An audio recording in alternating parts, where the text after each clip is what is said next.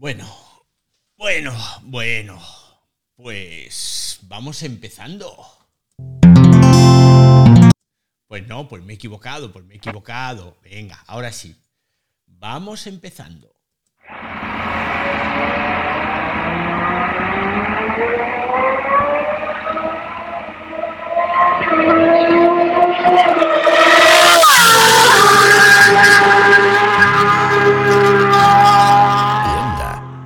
De podcast independientes en español. ¿Qué tal, moteros? ¿Cómo estáis? Aficionados a las motos, a MotoGP y a todo lo que se mueva, lleve dos ruedas y un motor. ¿Eh? Eso es importante. Bienvenidos un día más, una semana más aquí a Tres Pilotos de Sofá, este podcast sobre MotoGP que grabamos en directo a través de Twitter Spaces y al que ya sabéis que estáis invitados a participar más o menos los lunes, martes, normalmente el martes después de cada gran premio nos vamos a encontrar aquí, aunque algún día será un lunes, otro día será un miércoles. Vamos a ver si nos ponemos las pilas, sobre todo yo, y lo vamos anunciando en las redes sociales, que últimamente estoy muy desaparecido y así pues os podéis ir animando. Hoy tenemos por un problema personal, no he estado a la hora que teníamos que haber grabado esto y he dejado tirado a mis compis eh, Borja y Kini, pero Borja está aquí, vamos a ver si Kini se nos une. Borja, ¿qué tal? ¿Cómo estás? Bienvenido. Pues muy bien, David, ¿y tú? Pues estupendo. Aquí a ver si se nos puede unir Kini y así pues los tres pilotos de sofá estarán completos. Somos como la santísima trinidad de MotoGP en formato podcast. a ver si a ver si le da tiempo a, a, charlar un poquito aunque sea. Sí, bueno. Bueno, es que os tengo que contar los que estáis escuchando esto que mm, resulta que hoy habíamos quedado a una hora, pero problemas personales me han impedido estar aquí y bueno, me he presentado una hora más tarde, entonces a lo mejor Kini, que ya sabéis que es un hombre ocupado, donde los haya, como todos, me parece a mí, pues, pues vamos a ver, seguro que se nos une ahora en un rato. Y bueno, Gran Premio de las Américas. Debo decir que no me gusta nada el nombre, debo decir que no me gusta nada el nombre porque es un, un ejercicio más de apropiarse de la palabra América para los norteamericanos. No entiendo por qué no lo llaman Gran Premio de Estados Unidos, que sería lo más lógico, ¿no? Porque mm, no hay más carreras. Tampoco. No hay más carreras en mm, Estados Unidos. No, pero no sé si. Yo qué sé, si cuando compartió con Laguna Seca el Gran Premio como el de Laguna Seca de Estados Unidos, pues se quedó con las Américas y se quedó así. No, no sé muy bien por qué, pero es verdad que es raro. Sí, pero bueno, pero lo cambias, porque al final el otro día estuve, bueno, estuvimos, no estuvimos, vimos el Gran Premio de Argentina, que también es en América, y al final parece que América solo es Estados Unidos, coño. Y no, no es así. Uy, he dicho un taco. bueno, eh, ¿por dónde empezamos hoy, Borja? Que no, no, tenemos ni guion, o sea, hoy va a ser absolutamente todo manga por hombro, pero va a quedar estupendo igualmente. ¿Por dónde empezamos? Empezamos por el sábado con con la sprint. Sí, venga, empezamos por ahí, luego ya, pues una de dos, o enlazamos directamente con MotoGP el domingo o empezamos por Moto 3 el domingo, como quieras. Bueno, pues venga, empezamos por el sábado, así en, orden cronológico. Una vez más, carrera maravillosamente interesante, con lo cual tenemos que darle la razón a esta buena gente de MotoGP cuando decidieron hacer esto que ya se hacía en, el Mundial de Superbikes y, es interesantísimo. Ganó la sprint Peco Bañaya, seguido de Alex Rins, Jorge Martín en tercera posición, y luego Aleix, Brad Binder, Marco Bececchi. Quedaos con todos estos nombres porque muchos de ellos luego resulta que no acabaron. Eh, Luca Marini, Oliveira, Jack Miller noveno, y estos fueron los que entraron en los puntos. Y décimo quedó Maverick Viñales, y luego ya, pues de ahí para abajo, Alex Márquez, que no terminó la carrera, y Miquel Pirro, que tampoco acabó bien. ¿Qué te pareció a ti la carrera? A mí me pareció espectacular la carrera del sprint. Sí, muy bien. O sea, un poquito menos emocionante que las otras dos. Eh, bueno, quizás estiró un poco más el, grupo, pero, pero vamos, eh, a, mí, a mí me gusta, a mí me está convenciendo la idea. Y vino que yo era un poco crítico, pero, pero a mí me está gustando. Además, eh, ganó Peco con autoridad, más de dos segundos le sacó a Alex Rins y no, no, le pudieron toser, pero de nuevo las primeras vueltas fueron un, espectáculo divertidísimo. Y vamos a ver, vamos, estoy pensando que si hicieran esto en Moto 3, eso sí que iba a ser Hostia. un espectáculo, ¿eh? Hostia, pero es que Moto 3, uff, Los, los chavales desbocados Sí. ahí con, la- lo- con el, el corazón que les sale por la boca y me los imagino ahí a 10, 11 vueltas. Bueno, bueno, bueno, eso iba a ser. Bueno, eh, esta volvieron a recortar Moto 3 el domingo Sí. y prácticamente fue una carrera de sprint, fueron 14 vueltas. O sea, Sí, sí. no hay de sprint sprint como tal, pero vamos, que sí que fue que al final no hace nada más que recortar a los chavales entre warm-ups, carreras y demás. Pero bueno, sí, sí. ¿Por Tendría qué que ser. esta vez? Pues no sé muy bien por qué, la verdad. Eh, porque llegué justo para ver la carrera. Estuve toda la mañana liado con una comida de cumpleaños y demás y llegué justo a las 6. Así que no me enteré de por qué la habían recortado, si era por tema horarios o por qué, no sé. Bueno, pues fue, fue apasionante la carrera mm, al sprint, estuvo muy chula, muy divertida y bueno, como ya he dicho, ganó Peco y ya nos pasamos al domingo. Bueno, no he dicho la pole, no he dicho la pole que la pole eh, La pole fue Peco. Peco, exacto. Sí, sí, la pole fue Peco y, eh, y Alex Rins segundo. O sea, al final esas dos posiciones las mantuvieron. Y Jorge Martín, que salía un poco atrás, además que estaba como febril, hizo una buena remontada y, y terminó tercero, quitándole el podium a a. Y bueno, en general, así un resumen de la carrera, eh, pues eso pecó con muchísima autoridad, aunque al principio Alex Rins intentó por todos los medios eh, pararle un poquito, pero no pudo y, y bueno, pues Alex, la verdad, mm, en, en forma increíble. Increíble. Bueno, ahora hablaremos del domingo, pero vamos, el fin de semana de Rins ha sido increíble. Ha sido un fin de semana para enmarcar. Ha sido un fin de semana para enmarcar para Alex Rins, pero vamos a irnos primero a, Moto 3. Que Moto 3, de nuevo, hay que ver eh, lo divertida que fue la carrera. Carrerón de los españoles que coparon el podio. Iván Ortolá, que se hizo con la victoria merecidísima. ¿eh? Qué tío, qué tío, qué bueno es. Y detrás Jaume Maciá, Xavier Artigas y en cuarto lugar eh, Diogo Moreira, el brasileño. Ay, pues ah, por cierto, hicimos porra, hicimos porra el año pasado. ¿Tú te acuerdas? El año pasado, Eh, la semana pasada, como, ¿qué dijimos? ¿Quién iba a ganar? Pues dijimos, dijimos el ganador. Eh, yo dije Onju en Moto 3. Eh, y vosotros. Yo no me acuerdo. Ay, esto, esto me lo tengo que preparar para el próximo Gran Premio porque hay que anotarlo. Hay que anotarlo para ver Sí, qué, qué decimos y luego repasar a ver quién ha acertado y quién no ha acertado. sí, es que no sé. ¿alguno, ¿No dijisteis alguno Sasaki o estoy.? Yo dije Sasaki, me parece. Yo creo que dije Es que Sasaki. eh, me quiere sonar, pero, pero no estoy seguro. Me pare- pero me parece que alguno dijo Sasaki. Y bueno, pues nada más lejos de la realidad porque Sasaki se fue al suelo. Iba liderando además, ¿no? Eh, Sí. No sé si en ese momento iba liderando, pero bueno, en el grupo delantero. Eh. Si no iba primero, iba. Nada, se Iba- cayó en la segunda o tercera vuelta, nada más empezar. eh, de nuevo ahí le pudieron los nervios. Le sale la vena samurái, digamos, y, y se fue Pero el que se cayó, eh, el que se cayó en la primera vuelta no fue em, Suzuki, Suzuki. Suzuki. Suzuki. Suzuki, Suzuki. El que eh, luego Sasaki se cayó ya al final del todo, que fue el que casi No, tira más. Sasaki se, se cayó al principio. Suzu- Suzuki es el que se cayó después. En la vuelta 10 o algo así. Vale, entonces eh, ¿quién se cayó al final que, que casi tira más ya? Eh, Estaba, estaba convencidísimo de que había sido Sasaki, pero. no, bueno, Sasaki pues se cayó al principio y se cayó. Suzuki. A ver, espera, lo voy a mirar. Déjame que lo mire, que busque aquí en MotoGP. A ver.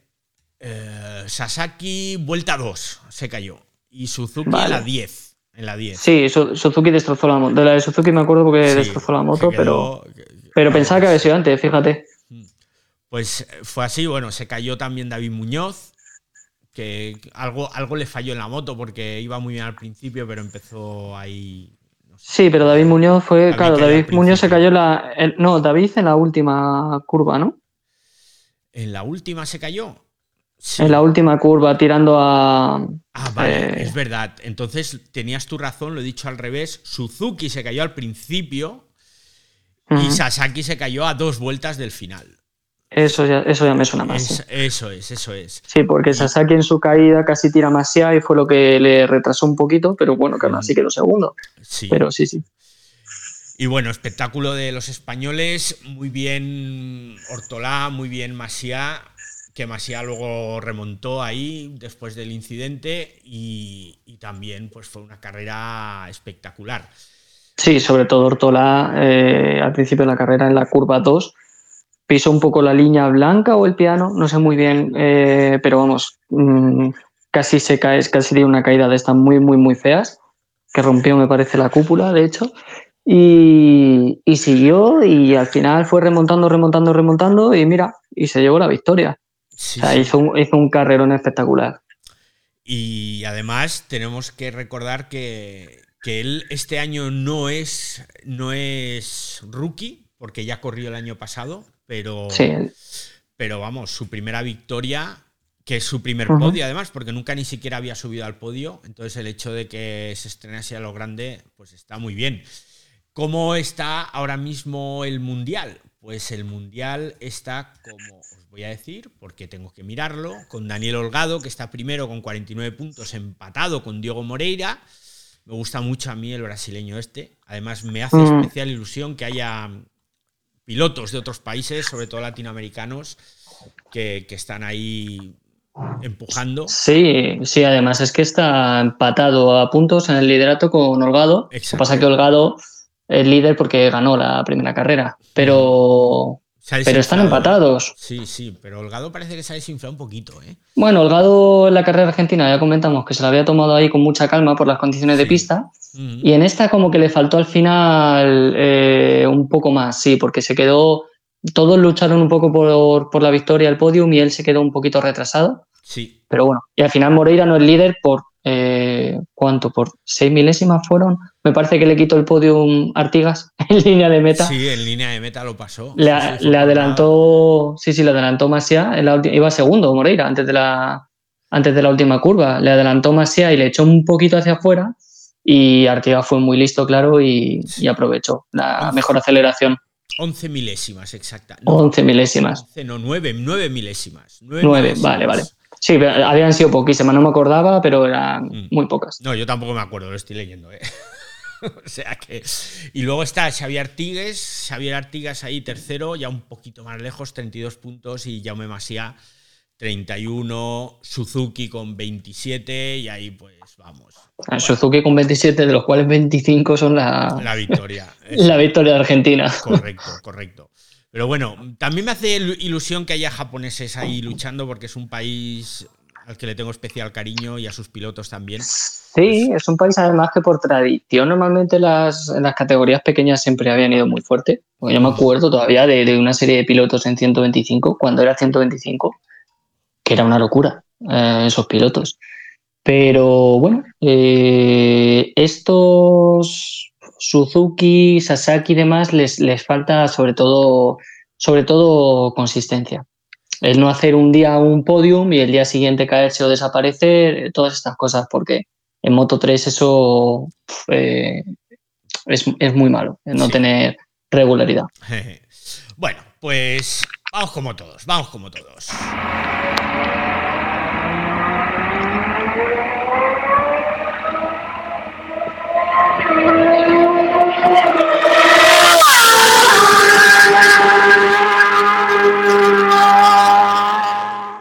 Bueno, pues ya, ya ha pasado por ahí la Ducati a toda leche. Moto 2, carrera divertida también, ¿eh? Moto 2 estuvo muy chula. Ganó Pedro Acosta. Ganó Pedro Acosta por delante de Tony Arbolino, que estuvieron ahí. Dale que te pego. Y luego, pues tercero, Bob Snyder. Sorprendente. Yo este sí que Sí. no me lo esperaba, sinceramente. Yo tampoco. Y el cuarto de Jeremy Alcoba tampoco me lo esperaba. Y después Philip Salak, Fermín Aldeguer, Alonso López, Aaron Canet en octava posición. Y luego Celestino Vietti. Y de ahí pues vamos bajando hasta la decimosegunda posición en la que acabó Albert Arenas. Os voy a decir a los españoles Borja Gómez, Tutocayo, que acabó vigésimo, Izan Guevara vigésimo primero y David Sanchís vigésimo segundo. No acabaron Sergio García, Marco Ramírez Y luego Barry Baltus, Lorenzo Dalla Porta, Lucas Tulovic y Jake Dixon, que, que se cayó en, en, en la vuelta de, En la vuelta de calentamiento. calentamiento. ¿Qué, qué- qué Sí. hizo este chico? Sí, hubo otro piloto en Moto 3 eh, que no me acuerdo quién fue ahora mismo, pero que también se cayó en la vuelta de calentamiento. Lo que pasa es que él, el de Moto 3, sí pudo, sí pudo salir, sí, sí llegó. Eh, pero, pero Jake Dixon no. Jake Dixon no pudo, no sé. Decían que rachas de viento. Yo no sé si lo recordarás, pero ya comenté cuando, cuando hablamos de que el siguiente GP era, era este. eh, que este circuito, hablando mal y pronto, es una basura. O sea, el- el- la cantidad de baches que tiene eh, es absurdo. No justifico una caída en la vuelta de calentamiento, pero bueno, aprovecho ya Sí. para recordarlo, ¿no? Que es, es que es un circuito. El asfalto es una basura, porque El asfalto, sí, sí, no, el trazado no, el, asfalto. El trazado Claro, claro. es alucinante, o sea, El trazado está muy bien, la zona de las S para las motos la tenían que modificar, no puede ser. Ahí algún, algún año va a haber alguna historia, porque es que se cae alguien entrando en, en curva y cruza la moto. y, Ya ha pasado otros años, entonces y de hecho pasó, no sé si fue en Moto 3 o Moto 2, uno que cayó y, y se quedó él casi, casi dentro del trazado. Entonces, claro. es muy Sí, peligroso. sí, sí. Es que ha pasado muchos años, y, pero lo de siempre, hasta que no pase algo, no, no se tomará medidas. Pero yo creo que debería de haber un eh, ese sector, pues algo diferente para que no se crucen. Sí, las motos. o quizás poner gravilla en lugar de asfalto, que es lo que hay. Porque la gravilla frena a la moto y, y ahí no van tan, tan, tan rápido como para, si hay gravilla que te frene, que saltes. Sí, no sé muy bien cuál sería la solución, pero tienen que cambiar. Porque es espectacular esa zona en las motos, las S una detrás de otra, es, es muy bonito de ver. Sí, sí, el, el trazado en sí es muy bien, o sea, está muy bien hecho. De hecho, está diseñado por Kevin Swans. Sí, Entre otros. Y, y bueno, pues a ver que te diseñe un circuito un tío como Kevin Swan, pues ya claramente no va a ser un trazado cualquiera. Pero eh, no, lo, no lo cuidan como lo tienen que cuidar, porque, porque lo que es el asfalto en sí está hecho una mierda. Y siempre cuando llegan las motos está muy, muy sucio. Bueno, la carrera en resumen fue también muy espectacular, disfruté un montón, veo a Pedro Acosta fuerte, parece que la cosa va a estar entre Pedro Acosta y Tony Arbolino y, y- y me, me sigue pareciendo que lo de Izan Guevara, que acabó vigésimo primero, que venía con, con ese aura de, de vamos a ver, le está costando mucho adaptarse a, a la nueva categoría, ¿eh? Bueno, sí, es que en realidad esta ha sido su primera carrera, porque eh, en Portimao y en Austin, uy, en Austin, en Argentina no participó Mm. Eh, por lesión. Entonces, bueno, eh, vamos a ver eh, cómo, cómo le va, porque es una categoría difícil. Es una categoría difícil, en la que no todos llegan y, van rápido desde el principio. Pero bueno, vamos a ver cómo, cómo se va adaptando y en las siguientes carreras yo creo que nos, podemos, nos podremos hacer una mejor idea. Bueno, ¿tú crees que el Mundial se lo van a jugar Pedro Acosta y Tony Arbolino? ¿Crees que va a estar entre Hombre. los dos? Es pronto para decirlo, pero eh, ya dije que para mí el, el máximo favorito este año es, es Pedro Acosta. Mm. Me parece que está a un nivel por, eh, o sea, un paso por encima del resto, pero que Arbolino podía ser un tapado de que casi nadie comentaba nada y ahí está. De hecho, está líder porque está haciendo una temporada impresionante y, o sea, el, el domingo no ganó pues porque pues porque por, por eso, porque tiene a Pedro Acosta que, que está por encima. O sea, la, la carrera que planteó Pedro Acosta me pareció muy inteligente por su parte. Y, y la, o sea, la última vuelta es una masterclass de cómo cerrar huecos Sí, sin, sin perder velocidad. O sea, me, me pareció increíble cómo lo hizo. Y bueno, y en tercer lugar del Mundial, bueno, que no hemos dicho los puntos, está Tony Arbolino, como bien has dicho, con 61 puntos liderando el Mundial. Pedro Acosta está detrás con 54, solo 7 puntos de diferencia. Y está Aaron Canet ahí con 41, que vamos a ver, vamos a ver si, si este es el año de, de Aaron Canet. Y me, me llama la atención que tanto en Moto 3 como en Moto 2 vemos muchísimos españoles ahí en la parte alta de la tabla, pese a que esto acaba de empezar. Y estamos viendo que, vamos, parece que de cara a los próximos años en MotoGP tenemos ahí una jornada de pilotos importantes, ¿eh? Sí, van a llegar pilotos desde abajo eh, pues muy fuertes. Eh, yo creo que los, que los países que mejor lo están haciendo en, el desarrollo de pilotos son Italia y España, pero con mucha diferencia. Con mucha diferencia. Porque en Italia se están viendo los frutos ahora en MotoGP y en España, bueno, en España tenemos también un plantel de pilotos impresionante. En MotoGP me refiero, pero es que lo que viene por debajo también es increíble. Yo casi te diría que nos esperan unos años de mm, dominio italiano en MotoGP, unos poquitos años, no sé cuántos, ¿no? porque realmente mm, pilotos españoles ahora mismo para ganar el Mundial de MotoGP, mm, firmes candidatos, no veo, no veo a ninguno. Pero de cara a dentro de cuatro, cinco, seis años puede venir una jornada de pilotos a MotoGP, pilotos españoles me refiero, que pueden ser dominadores totalmente. Sí, a mí el más claro eh, me parece Pedro Acosta. Me parece que es, un piloto de, estos que tendrán mucho que decir en MotoGP. No, no, me gusta muchas veces decir estas cosas porque es, pues no sé, como, a, veces, no, como un poco injusto, decir, al final son chavales, entonces es como que tienen mucha presión y demás, pero, pero es, que, es que tiene toda la pinta. Es que, es que el otro día, lo, cuando ganó la carrera, me dio por mirarlo así por, por curiosidad, y es que Pedro Acosta, claro que ya le tenemos como campeón del mundo de Moto 3, este año el, el candidato a, a ganar el título de Moto 2, es que ha participado en 39 carreras solamente. Y lleva 11 victorias. Sí, sí. 11 victorias en 39 carreras. O sea, que es que es prácticamente una victoria cada tres carreras. Es que es una locura. Es, son un número muy. Y jovencísimo, que tiene 19 años. 18. Ah, 18. tiene. Sí, sí, sí. 18. Pues, pues imagínate. Es súper joven, sí, cierto. 18, cumple 19 ahora en mayo. Sí, sí. Hmm. Pues es, un tío que, bueno, puede marcar una, etapa importante en el motociclismo. Sí, es que es de estos, pues, pues eso, un, un Valentino un Mar Márquez. Eh, pilotos que, tienen pinta de que van a de que van a marcar un, poco pues lo que dicen, ¿no? Una etapa, una época dentro de, del motociclismo. Pero veremos, a ver, que pueden pasar muchas cosas, pero es que tiene toda la pinta. Y viéndole como pilota, el, carácter, es que no sé, es, es todo un poco, ¿no? Tiene ese aura.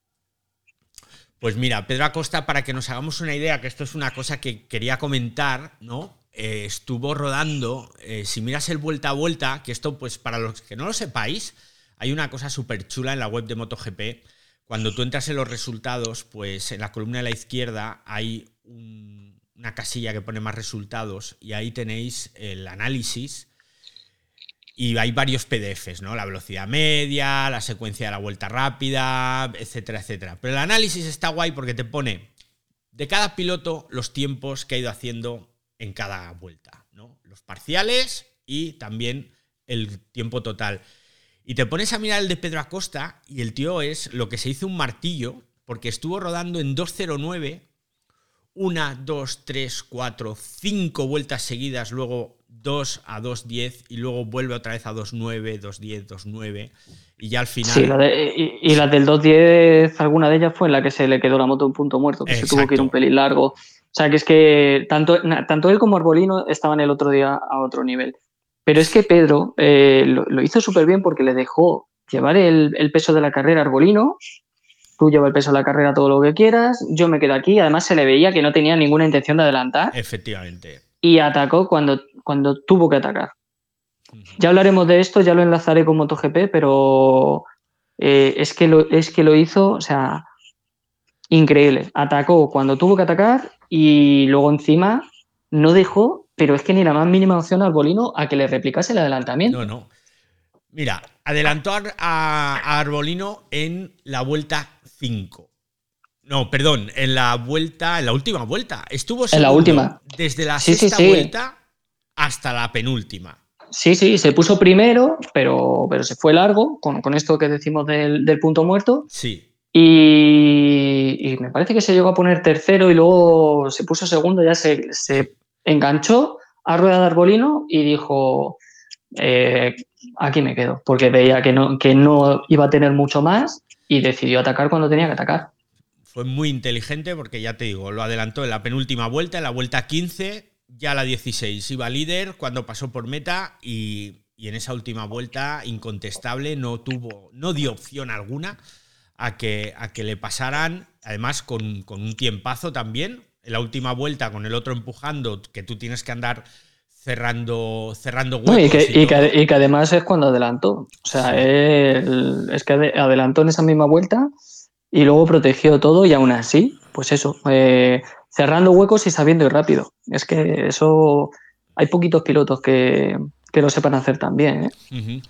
Y luego, pues por último, pues eso. A ver, ¿quién quedó tercero? Que no me acuerdo. Bob Snyder. Eh, Bob Snyder, exacto. Bob Snyder, que se lo, eh, como quien dice, se lo, se lo encontró un poco. Mm, no sé, porque no lo echaron en la, televisión. ¿Qué pasó con Alcoba? Porque iba, iba tercero y, llegó un momento en el que, eh, yo qué sé, o sea, es que pasaron muchas cosas, porque Canet se calentó demasiado estaba luchando con el podio con Fermín Aldeguer. Sí, y acabó octavo, fíjate.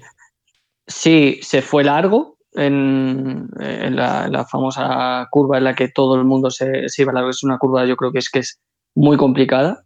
No sé si será la que más deceleración tiene de todo el campeonato, pero eh, ahí andará, junto con, con la de Mugello, con la curva 1 de Mugello, con Santonato. Sí. Eh, ahí andará. Pero, pero vamos, que es una curva muy complicada. Y se fue largo. Y luego cuando trató de volver, eh, casi se lleva puesto a Fermín Aldeguer.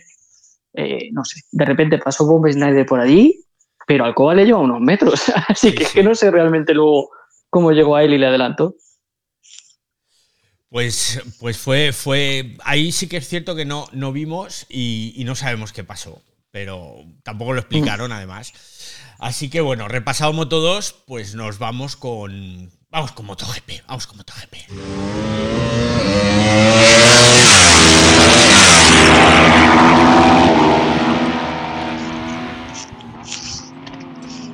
Venga, MotoGP, te voy a decir, te voy a dejar que. te voy a dejar a ti, Borja. ¿Qué? Espectáculo. ¿Qué me vas a dejar? Espectáculo, espectáculo, espectáculo. sí, eh, la primera vuelta sí, luego se hizo un poco. Cuando se estabilizó la carrera, fue un poco. Uf. Pero yo esperaba. Por delante me refiero, ¿eh? Sí, pero ¿sabes qué pasa? Que el hecho de que gane Alex Rins, que ya sabemos que le va muy bien ese circuito, pero es que va con una onda, tronco. Es que va con una onda. Ya, ya, ya, ¿no? Sí. Claro, yo decía, este va, este va ahí con el cuchillo entre los dientes, en cualquier momento se la pega, en cualquier momento se cae, en cualquier momento falla la onda. Digo, uh, y, era esa tensión, porque estábamos todos ahí viendo cómo Alex, cómo Rins se iba marchando cada vez un poquito más, luego controlaba, luego se iba, pero se mascaba la tragedia. Digo, este en cualquier momento se cae, que es que no puede ser que la onda vaya tan bien. Porque es que no tenemos que... que no es una onda oficial. Entonces, ¿qué pasa aquí, Onda? ¿Qué pasa aquí, Onda? Que Nakagami se fue al suelo. Las otras son, a ver, Joan Mir se fue al suelo. Al suelo. Y, y Bradal al suelo. Y Bradal al suelo. Entonces, claro, dices, joder, y este otro gana. Hostia, no va tan mal la onda, parece ser. O es que a lo mejor. Es lo de siempre. Le das una bicicleta y gana también Rins en este circuito, a lo mejor. A ver, Rins, ya os comenté que para mí está infravalorado. No sé si lo recuerdas, que os dije que, a lo mejor el fichaje no tenía que haber sido Mir, que es que sea. Que Mir al final es campeón del mundo, pero que quien dio resultados en estos últimos años a Suzuki no fue Mir, fue Rins. Y quien estuvo delante luchando fue Rins. Quitando 2020. Pero es que en 2020. Eh, Rins no gana el campeonato porque se lesiona en Jerez y se pierde un montón de carreras. Pero para mí, eh, en todos, sí, que es lo de siempre, ¿no? El easy, el easy, pero, pero es verdad, o sea, Rins estaba al mismo nivel que Mir o más. Entonces, mm, a mí me parece un piloto, hombre, eh, más completo, pues no sabría decirte, pero que tiene un algo, tiene un algo y que me parece que está infravalorado. Y en este circuito que encima se le da muy bien, pues ya ha demostrado, porque yo después de la carrera del sábado al sprint no me esperaba que aguantase a Peco tanto. O sea, yo me esperaba que se quedase ahí segundo y demás, que intentase aguantar, pero, pero que llegase un momento en el que se descolgase, pero no se descolgaba. y, y, mira, al final lo que provocó. Claro, provocó que Peco se fue al suelo, con lo cual, eh, ya lo dije en el, el, episodio anterior y voy a ser un cenizo, pero esto le da mucha vidilla al Mundial. Porque, bueno, pues está interesante que de vez en cuando el que todos apostamos a que va a ganar pinche, ¿no? Y, cuando digo pinche, pues desde luego no quiero que se caiga y se haga daño, pero bueno, si se le rompe la Ducati así en alguna carrera, para que no sea, por lo menos para que disfrutemos la emoción del campeonato hasta las últimas carreras, y no que ganen tres o cuatro carreras antes, ¿no? Entonces eso le da, le da cierta emoción, muchísimas caídas, muchísimas caídas en MotoGP, acabaron solo 13 pilotos, 2, 3, 4, 5, 6 que se fueron al suelo, y luego Márquez Espargaró y Jorge Martín que no que no, Jorge, Jorge sí. ni la primera vuelta. O sea claro Jorge Martín se cayó en, la, primera vuelta. en las SS tiró tiró a Alex exacto y y nada, pero muchas caídas, pero por lo que te digo, ¿no? Por el asfalto, es que además varios se cayeron en la misma curva, que se cayeron también en Moto 2 y Moto 3 en la misma curva, que había una curva ahí que, no sé si es que estará más deslizante o quizás tiene un bache justo en el vértice, y es que hubo pilotos que se caían todos en la misma y decías, coño, pero ¿qué pasa en esa curva? ¿no? Y fue realmente un poco rollo, porque al final una carrera de MotoGP que te la caben 13 personas, 13 pues imagínate, hasta el último puntúa.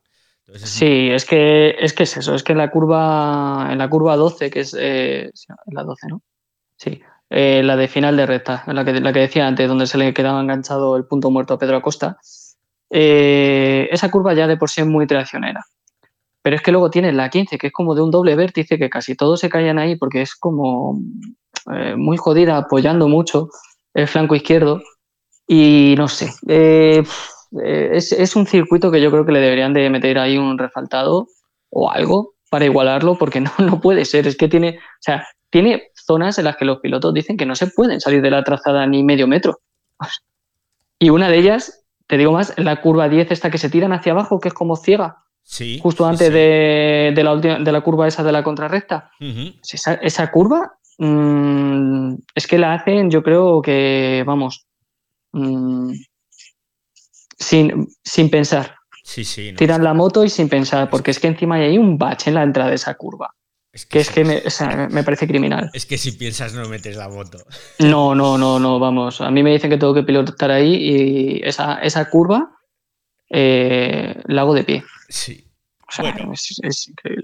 Esto es tres pilotos de sofá, aunque hoy nos falta uno de los tres pilotos, que es el amigo Kini, que no, no se ha podido conectar el podcast que grabamos en directo a través de Twitter Spaces, el podcast sobre MotoGP y como grabamos en directo a través de Twitter Spaces, pues la suerte es que los aficionados que vienen aquí al directo pues pueden participar, como por ejemplo tenemos aquí al amigo David, que intuyo, intuyo que es pedrosista a morir por su, por su handle. ¿Qué tal David? Bienvenido. Muchas gracias. Bien, la verdad bastante de acuerdo con lo que comentabas de la, del circuito, que parece increíble que corran un circuito así con esos baches. No sé cómo los pilotos aceptan. Y como decías, la verdad, los errores del Bagnaia dando vidilla al mundial, porque si tú te imaginas la clasificación de MotoGP con 45 puntos más de Bagnaia, a mí me empezaría a dar ya algo de pereza pensar en el mundial y no ir carrera a carrera. No sé qué opináis vosotros. Sí, está claro que si los errores de él hubiese sido, bueno, hubiese sido, eh, llevamos tres carreras solo, ¿no? Pero, pero serían muchos puntos ya los que llevaría. Muchísimos. Es que fíjate, pese a las dos caídas, está segundo en el Mundial a un punto del líder de Becheki. Claro, es que al final de, las seis carreras ha ganado tres, aunque dos de ellas hayan sido el sprint, pero ha ganado tres. Ha ganado tres, dos ha hecho un cero. En las dos justo del domingo, en la que se reparte 25 puntos. Es que Eh, la de ayer, la de Austin, eh, o sea, la de antes de ayer, perdón, yo no, me- yo no pensaba que fuese a, a cometer un error, pero cuando, cuando estaba viendo a Rins tan cerca, me vinieron recuerdos de Vietnam y, y cuando sacaron la bandera amarilla en el sector 1 sabía que había sido Peco. Es que, los, es que lo sabía. O sea, decías tú antes, David, que, que, que Rins que iba con el cuchillo entre los dientes. Pues No, lo no, lógico hubiese sido pensar si una bandera amarilla en el sector 1, que solo estaban Peco y, y Rins Rins. ahí prácticamente en ese momento, lo lógico que hubiese sido pensar si alguno de los dos ha caído, ¿cuál es? Rins, que se supone que va más con el agua al cuello, ¿no? Claro. Pues, pues yo sabía que, es que sabía que había sido Peco. Es que lo sabía, porque es el típico error que comete que no, que parece que no aprende. Aunque luego comentó que él no había cometido ningún error. Pero bueno, esto da para, para mucho. Es que además. A mí personalmente. ah, perdón, perdón. No, Di, dime, di, David, di. di, di, di. Que yo, a mí lo que me falla un poco de Peco para considerarlo un piloto mega top. O sea, y me explico. Yo creo que ahora mismo es de lo mejor de la parrilla, si no el mejor que se podría debatir. Pero es que a mí estos fallos nunca me los imaginé, no sé, cuando estaba antes, ya no te digo nivel Rossi o Márquez, pero ya a niveles de Pedrosa, Lorenzo, Stoner, incluso Ujú. Dovizioso, Ujú. yo no le veía fallando en estas cosas. Y ahora no lo imagino a Cuartararo fallando así, por ejemplo. Mm, Es que es, es que es así, totalmente. O sea, es que eh, de Peco siempre han fallado, siempre, uno, de sus, grandes fallos y algo que siempre se ha comentado es que los inicios del Mundial que hace son horribles, por norma general. Eh, comete muchos errores, muchos. Entonces, esto, pues lo que dices tú, ¿no? Para llegar a ser un piloto muy, muy, muy top, no puedes permitirte el estar cometiendo estos fallos continuamente. Bueno, nos ha quedado un mundial que solo llevamos tres carreras, pero a mí me encanta ver esta clasificación general porque hay poquitos puntos, pese a que ahora se juegan muchos puntos en cada gran premio. Pues tenemos a Bececchi líder con 54, a Bañaya segundo con 53, a Zarco tercero con 35 y justo detrás Márquez con 33, Viñales con 32, Martín con 29, o sea, Brad Binder está ahí con 27. Entonces, salvo esos dos primeros, Bececchi y Bañaya, todos los demás están, nada, pegadísimos. E insisto, cualquier fallo que cometa Bececchi, cualquier fallo que cometa Bañaya, eh, otro cero que haces en otra carrera, y, esto va a, haber, va a ser un movimiento que yo creo que va a ser muy interesante, sobre todo por, porque sumamos muchos puntos en cada gran premio, y esto le está dando una salsa, una salsa muy interesante. Vamos. Sí, sí, sí, sí. Lo que pasa es que a mí eh, tengo que decir también que no me gusta eh, eh, tanta irregularidad. No me gusta que el líder del mundial lleve 54 puntos cuando se han disputado el doble. Yo soy de esa Mm. opinión también. Y más que haya, hombre, no son random porque son gente super pilotos, pero Claro. haya- si alguien me dice, BC que va a ser líder del mundial después de las primeras tres carreras, hombre, no, fliparía un poco, la verdad. Sí, dirías que no Claro. No, y si, Diría, y si "Guau, todavía, que claro, no, no sé quién, pues, ¿sabes? Pero no sé. si todavía te dicen, no, es que Bezzecchi es, es líder del mundial con 80 puntos. Claro, dices, hostias, es que Bezzecchi este año está eh, Sí, a tope. Pero es Y que, es que lleva adelante, 54. tal, Claro, claro, es que lleva 54. Es que hablamos de que con lo de Peco, eh, que le da vidilla al Mundial, pero es que también llevamos viendo esta película de 2020 y a mí un Mundial de tanta irregularidad, hombre, por un lado es emocionante, pero por otro me parece que va también... Parece en- como que le quita algo de valor, incluso. no. Sí, eh, como que va en detrimento del propio mundial. Justamente la, la última vez hablábamos de esto, de, de la falta de audiencias y todo esto, y esto puede ser otra de las causas, ¿no? No hay un piloto que digas, va a ser, o sea, es, es la nueva imagen, es el, el nuevo top, top, top de, de MotoGP, ¿no? Ese piloto que la gente dice, voy a ver las motos por ver a este piloto a ver cómo va. Sí. No Bueno, lo hay.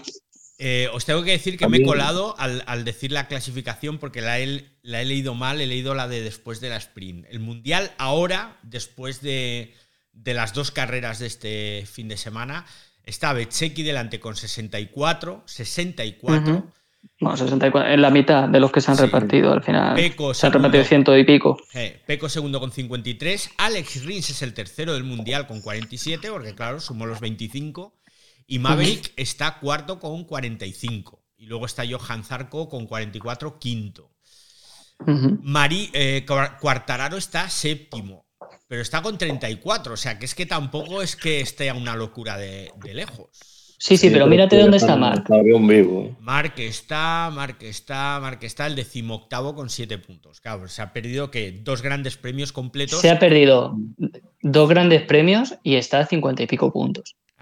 O sea, es que es muy heavy, de verdad. O sea, es, es una cosa un poco, un poco loca. Y además, claro, contamos con que en Portimao hizo otro cero. Claro, claro. O sea, es que solo ha puntuado la carrera del sprint que hizo en Portimao, que quedó tercero y ya está. Sí. Y está a 50 y pico puntos de liderato. Es que con, con seis carreras disputadas, ¿eh? Es que es un. Es- es- no es de Bastianini, si lo piensas, así que no disputó. sí, sí, es verdad. La carrera acabó y el tío, estuvo- yo lo pensé, dije, se ya no va a poder luchar al mundial, pero como vuelve como empezó el año pasado, pues vamos y lo lucha. Se puede enganchar. Claro que se puede sí. enganchar. Pensad una cosa, que es lo que habéis dicho antes. Hay mucha irregularidad ahora mismo, no hay un claro. Bueno, sí hay un claro aspirante que es Peco Bañaya, pero está siendo muy regular y ahora nos jugamos ¿cuántos? Eh, 36 puntos en cada carrera, ¿puede ser? ¿11? Sí, Sí, 36. 36. Claro. 30 y... No, 37. ¿Cuánto gana? 37. o El- El, 37. ganador, Es que el con, ganador que, gana sí, 12. sí. no, con que hagas un buen fin de semana y ganes las dos carreras, eh, te metes en la pomada. Así de claro. Sí, sí, desde Y- luego. Y queda todavía un chorro, que nos quedan cuántas, 18 carreras nos quedan. Sí, es que queda, es que queda muchísimo. Es que son, son muchos puntos. Y, a ver, yo sigo pensando que, que se lo va a llevar Peco y que lo va a ganar con, con Sí, soltura, ¿eh? Yo también lo creo. Pero yo, Eh, creo que, yo creo que dejaron vivo que podían ya medio matarlo. Si no, ya se vio después del sprint a Quartararo. Que es un tío muy anímico y que esté a menos de 30 puntos, creo que está. Llega a Jerez, llega a Le Mans, llega a Mugello. Cuidado. Porque el año Sí. pasado hizo buenos resultados. Yo no creo que gane el mundial, pero yo creo que sí se va a enganchar. Ahora. Sí, puede, puede que sí. Lo que pasa que es que van, van a llegar circuitos en los que no va a poder luchar. Es que este de Austin, al final, bueno, Sí, eh, pero bueno, ya mira los resultados el año pasado en Austin y Argentina también y Qatar y al final le empezó a mitad del mundial con 90 puntos de ventaja. ¿no? sí, sí, sí. ahora sí, viene sí, es- tramo bueno. Yo hasta Sí. ahora esta mitad, Sí, pero llega un tramo también muy bueno para Peco. Es que a mí, me, a mí me parece que en el momento en el que Peco enganche dos, tres victorias seguidas, Se, se Eh, va, se va. se le, se le van, y, se, y se le va a quitar otra vez esa, porque este, este mundial, cuando yo le vi correr en Portimao, dije, vaya, se ha quitado la presión, eh, ya tiene esa confianza, no le van a oler. Ahora, con estos errores, que él está además un poco despistado, diciendo que, eh, bueno, más que despistado, confuso, ¿no? sí, Eh. Claro, de que la moto no le avisa, como dijo Dani Pedrosa, que a lo mejor era eso, de que hay algo que no, porque eh, hace todo igual, pero claro, también tiene que tener un poquito de autocrítica, que esto es con lo que quería enlazar de lo que comentaba de Pedro Acosta Moto 2. Si tú estás viendo que estás tirando y tienes enganchado a un tío detrás que, que no, se te- que no, lo, no lo sube del medio segundo, déjale a él la presión y que tire. Es que hoy eso en MotoGP, lo que antes era algo tan normal Sí. de dejar a otro piloto, pasa tú y tira. O sea, ya, eso ya no se ve. El piloto que va adelante no deja liderar la carrera a otro. Justo puso un hilo ayer Denis Noyes en Twitter. Denis, justo, justo, sí, sí, sí. Y Denis comentó esto. que sí que también lo ves. Mismo estrategias raras en clasificación de algunos, de ir solo, cuando se ve que se necesita tener una referencia, no sé. Yo creo Sí, que hay la- pilotos que no acaban de... Sea, entiendo que es, vale, más vistoso, pues ir tirar tú o ir solo, pero al final tienes que ser efectivo. Si en una clasificación tienes que coger una referencia, hay que cogerlo. En mi opinión, vamos. Sí, sí, en una, en una clasificación, bueno, al final es lo de siempre, ¿no? Aquí cada uno, pues como se sienta más a gusto, pero, pero en una carrera es que, es que Peco se obceca con, con ir primero y liderar, y liderar, y liderar. Pues a lo mejor tienes que dejar, o sea, si sabes que Rins tiene un poquito menos que tú, déjale a él que lidere. Y si por lo que sea el domingo tiene algo más que tú, haz un segundo. que es que, el, que es que lo miré el otro día y Peco el año pasado solo hizo tres podios, tres que no fuesen victoria. O sea, hizo 10 podios, de los cuales 7 fueron victorias. Pero es que si os acordáis, en Le Mans, el año pasado le pasó Bastianini, que venía mucho más rápido que él, y por cabezón por intentar ir detrás suya, se cayó. En Saxerny se cayó porque mm, quería engancharse a Cuartararo. En, en Motegi se cayó en la última vuelta a cuento de que yendo octavo, a cuento de nada. O sea, tiene, tiene que aprender a, a, que es mejor sumar que arriesgarse a tener un cero. Y es que se arriesga demasiado. Para mí toma muchos riesgos cuando podría tener un mundial, entre comillas, bastante asequible, eh, bastante asequible para él. Yo creo que si no lo gana, es como un poco la crítica que se le hace a Cuartararo de 2020. Es un mundial que, cuidado, ¿eh? precio muy no, barato. No, Peco, Peco si, este, si este mundial no lo gana Peco, es, es un fracaso. Sí. De, de Peco. Totalmente. Bueno, pues interesante fin de semana. Yo tengo que decir que a mí el Cota es uno de los circuitos que más me gustan, si no el que más, de todo el mundial. Me encanta ese trazado, disfruto mucho de ver las carreras todos los años. Y, y, vamos a ver, porque ya está el Gran Premio de España a la vuelta de la esquina, que es la próxima carrera, jueves 27 de abril empieza la jarana. Bueno, empieza la jarana con el, las ruedas de prensa y todo el rollo. Pero lo interesante ya el viernes, debemos decir que el año pasado ganó Peco aquí en, uh -huh. en España, por delante de Cuartararo y de Aleix Espargaró, que fue la carrera en la que Aleix hizo aquella cagada de que se comió una vuelta. Que no, no, no, eso fue Momelo. Ah, fue Momelo. Ah, vale, vale. Eso fue Momelo. Pensaba que había sido en. en no, en no, aquí, aquí Aleix de hecho quedó tercero. Sí, sí, hizo un doble adelantamiento a Miller y a Mark. Exacto, sí. Pues, sí. Sí, exacto, ahora me acuerdo. Sí, pues así quedaron. Un circuito, por cierto, en el que el récord de victorias lo tiene Valentino Rossi, que ha ganado siete veces en Jerez, que se dice pronto, ¿eh? era como su.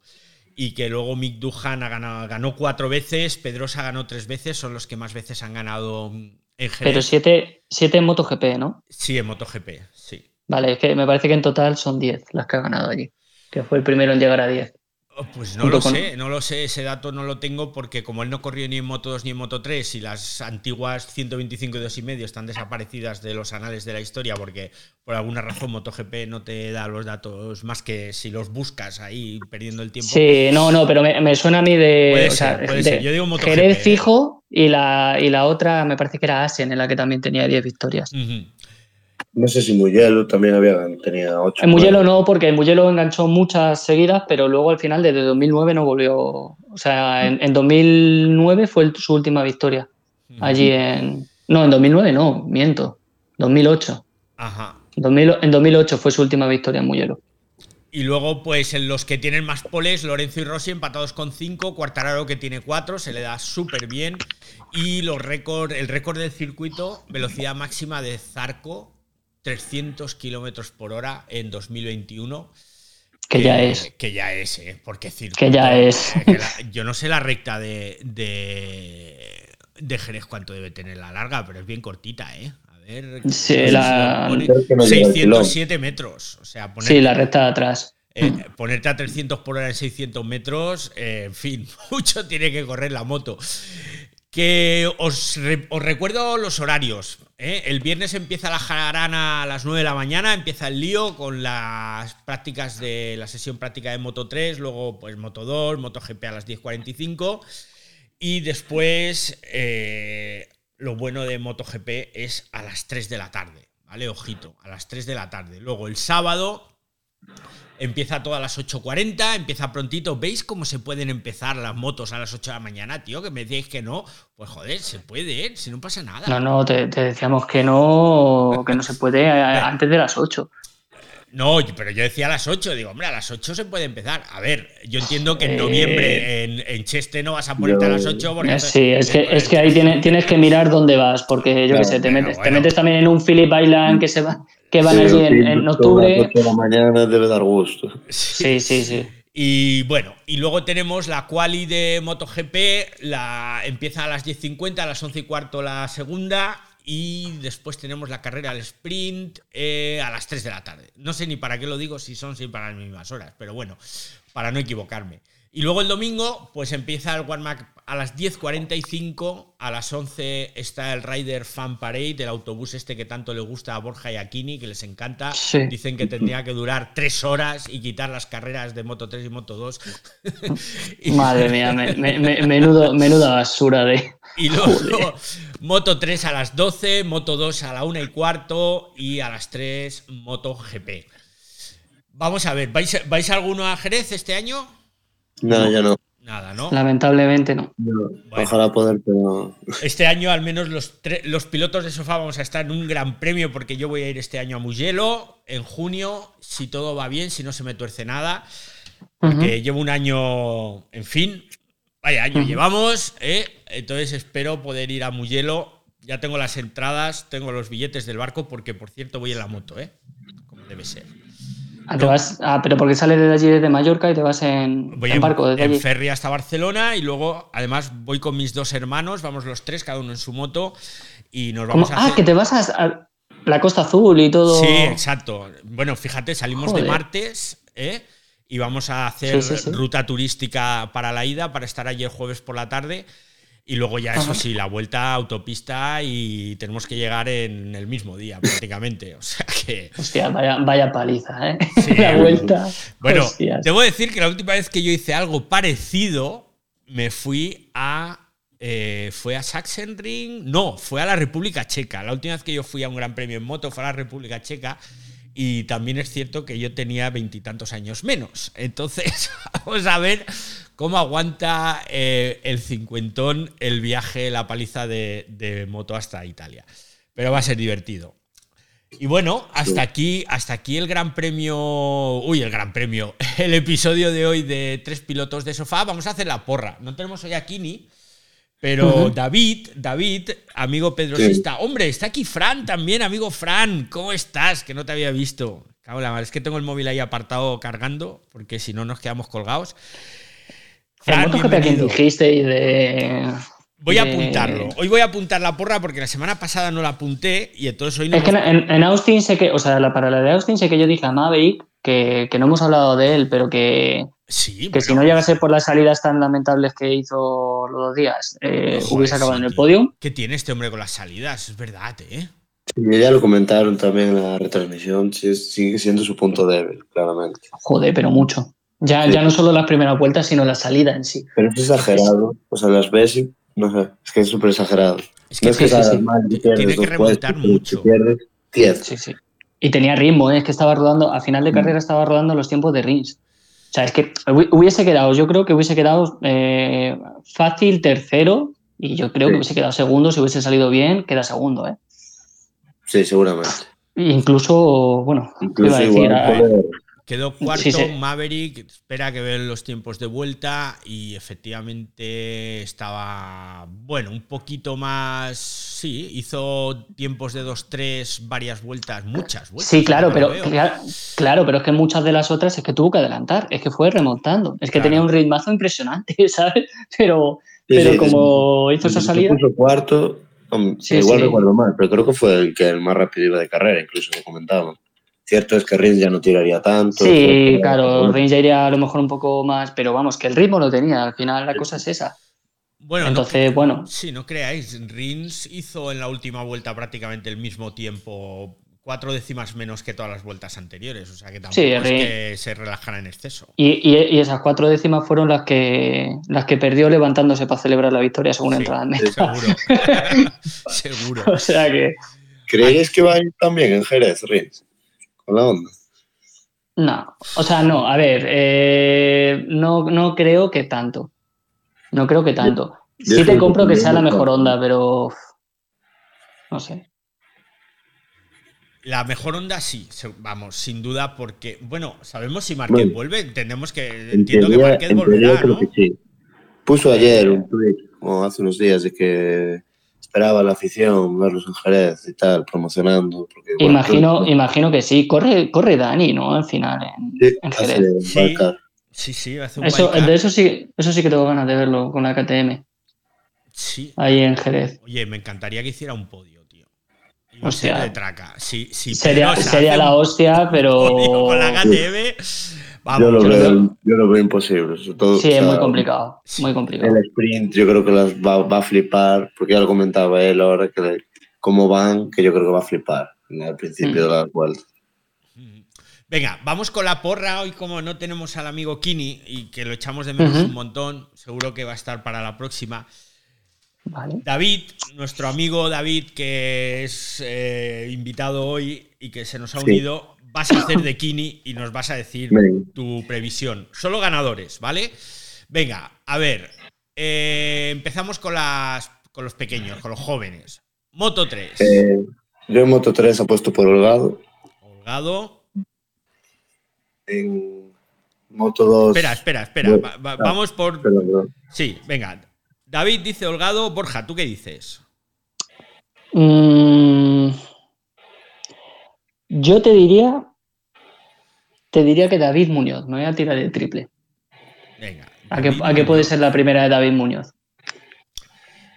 Pues yo, que no sé si ya lo dije, digo que Diego Moreira, porque me gusta mucho el chico este y, y- y me gustaría que ganara. Y me gustaría que ganara. Venga, vamos con Moto 2. Vamos con Moto 2. David, Moto 2 yo me la voy a jugar y a ver si llega la primera de Canet. venga, Canet. Borja, Yo a Canet le dije en Austin, porque se le da muy bien ese circuito, eh, pero aquí me, me parece que va a ganar Pedro. ¿quién?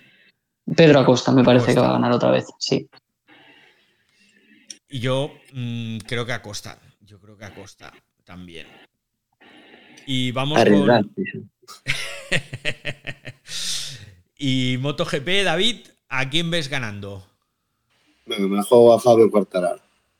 Venga, Cuartararo. Es una apuesta arriesgada, ¿eh? Ah, se le da muy bien. Sí, yo creo es que cierto, no es está cierto. mala la llama este año. Sí, sí. ¿Y tú, Borja, a quién dices? A Joan Mir. Joan Mir, hostia. No, no, es coña, es coña. ¡Ah! O sea, No, cruel, tío, que, eh, que es paisano mío, hombre. que No, hombre, a ver, no, no, no por él, ¿sabes? Por él, vamos, eh, él ten- tendría, vamos, tiene velocidad suficiente, lo que no tiene es Es- una, yo creo que una moto en condiciones. Eh, yo es que creo que va a ganar Peco, ¿sabes? O sea, es que, claro, me pasa lo mismo con Acosta, no quiero ir a lo, a lo seguro, pero bueno, ya me la jugó en Austin, ¿no? Así que ahora voy a ir un poco a... Yo creo que va a ganar Peco.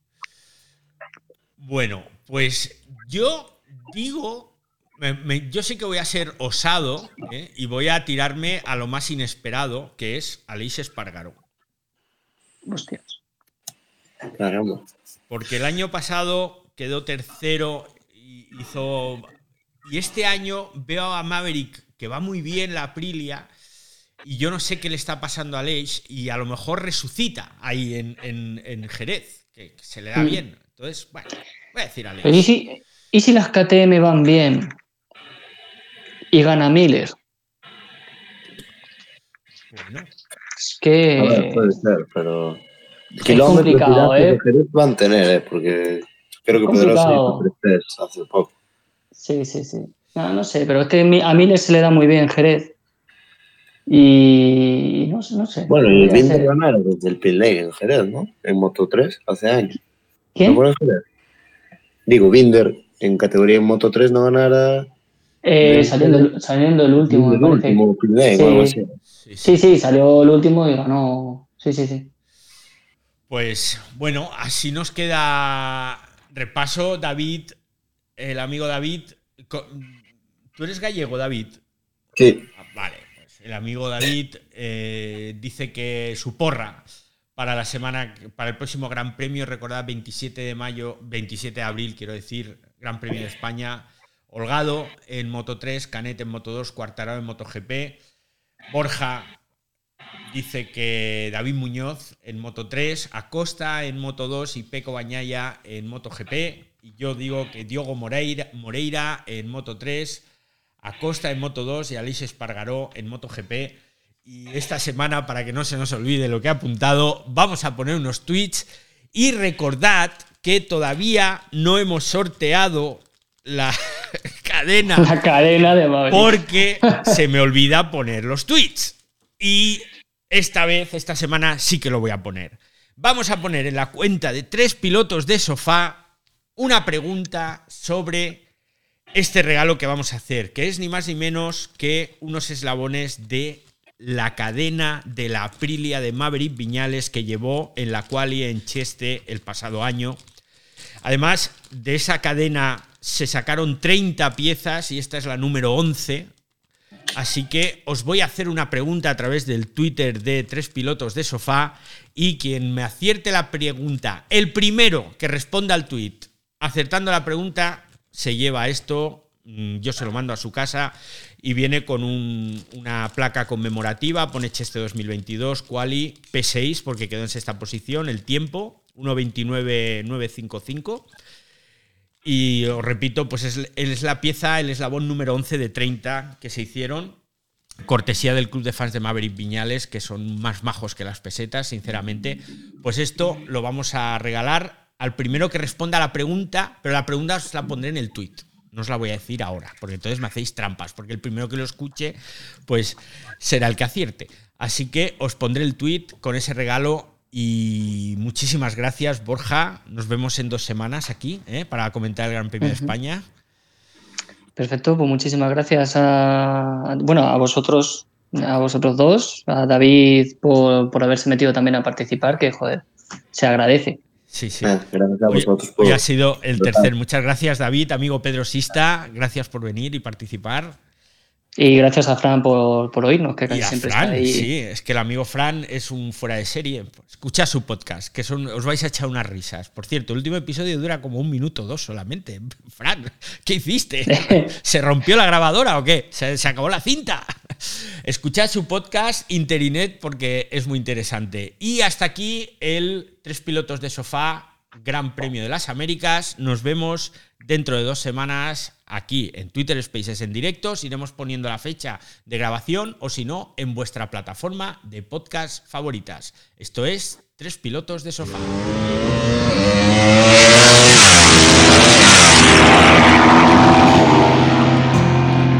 Puedes escuchar más capítulos de este podcast y de todos los que pertenecen a la comunidad Cuonda en cuonda.com.